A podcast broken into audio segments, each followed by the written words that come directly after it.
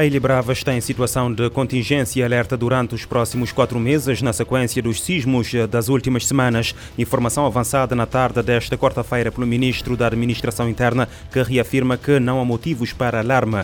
Paulo Rocha diz que há um plano de contingência e de evacuação. O governante falava à imprensa após reunir-se com o Serviço de eh, Proteção Civil e Bombeiros no Centro Nacional de Operações de Emergência, na cidade da Praia. Para o Serviço Nacional de Proteção Civil, importa agir sempre na prevenção. Existe um plano de contingência para a Ilha da Brava, existe também um plano de evacuação para a Ilha da Brava.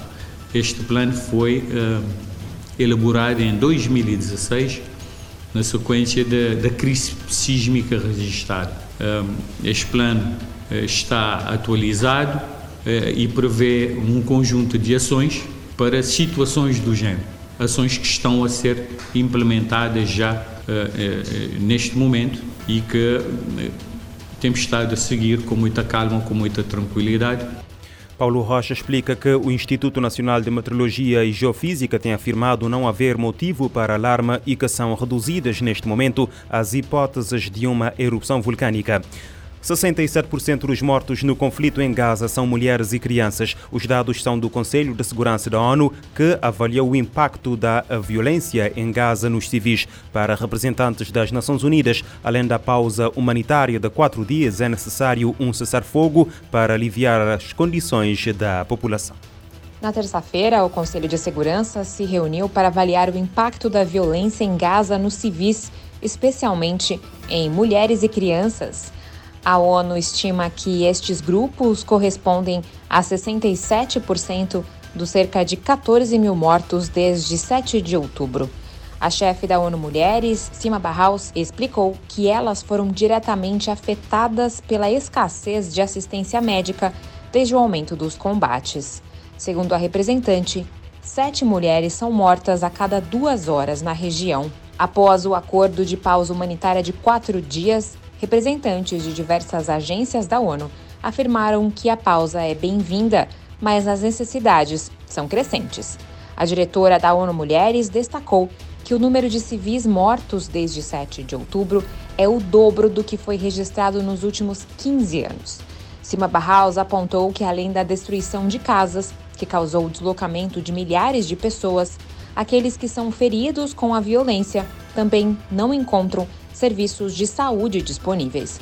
Segundo ela, cerca de 180 partos acontecem diariamente em Gaza, sem água, anestesia e eletricidade para incubadoras e material médico. Sima Barraus afirma que antes da atual escalada, havia 650 mil mulheres e meninas precisando de assistência humanitária em Gaza.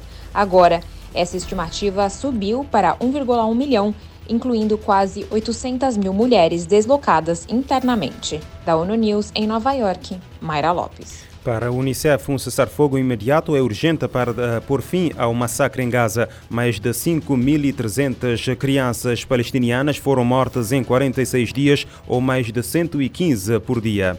A entrada em vigor da trégua de quatro dias nos combates entre Israel e o grupo islamita palestiniano Hamas será anunciada nas próximas horas, garantia deixada hoje pelo Ministério dos Negócios Estrangeiros do Qatar. Num comunicado, o porta-voz do Ministério disse que as conversações estão a progredir positivamente entre o Qatar e o Egito, ambos mediadores da trégua que prevê a libertação de reféns detidos pelo Hamas. O comunicado refere que o Qatar, o Egito e os Estados Unidos continuam a trabalhar para garantir o rápido início da trégua e assegurar que tanto Israel como Hamas a respeitam. A posição do Qatar surge horas depois do Conselheiro de Segurança Nacional de Israel garantir na quarta-feira que a libertação de reféns detidos na faixa de Gaza e o início da trégua previstos para esta manhã não acontecerão antes de sexta-feira. O acordo com o Hamas implica, segundo o governo israelita, a libertação no prazo de quatro dias de pelo menos 50 dos cerca de 240 reféns feitos pelo grupo islamita no dia em que atacou Israel, a 7 de outubro. Por seu lado, Israel libertará alguns prisioneiros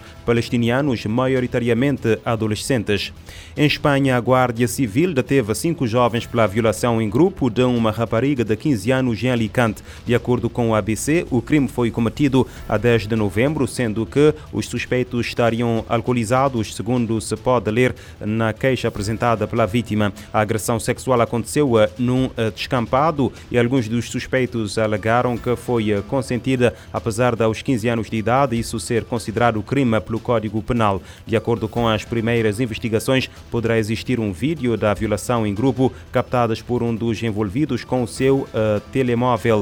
Uh, a pedido do Ministério Público de Menores, o tribunal uh, responsável pelo processo ordenou a detenção da, dos cinco suspeitos com idades compreendidas entre os 15 e os 17 anos. Um tribunal eh, italiano eh, condenou mais de 230 arguídos num dos maiores julgamentos de sempre contra a máfia. O caso tinha como alvo o grupo de crime organizado Ndrangheta da uh, Calabria. Uh, mais de 330 mafiosos e cúmplices envolvidos enfrentavam acusações de extorsão, tráfico de droga e roubo. O julgamento durou quase três anos e a acusação foi conhecida esta segunda-feira. Os líderes da máfia calabresa receberam as penas mais pesadas. Os dois, uh, os dois responsáveis foram condenados a 30 anos de prisão. Uh, Nicola Gratteri, um dos mais reputados magistrados italianos, disse a Reuters que as decisões significam que a Calabria está livre do grupo criminoso. Entre os condenados está um ex-deputado italiano, uh, Giancarlo Pitelli, membro uh, do uh, Forza Itália, partido de centro-direita, foi sentenciado sentenciado a passar 11 anos na prisão por uh, coluio com a máfia. O grupo Ndrangheta é considerado uma das máfias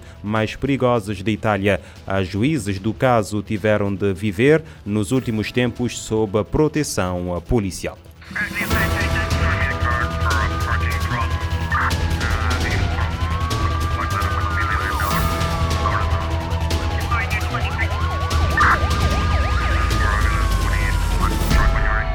Pode ouvir e subscrever este programa em radiomorabeza.cv, no Spotify, Apple Podcasts, Amazon Music, Deezer e em todas as principais plataformas de podcast.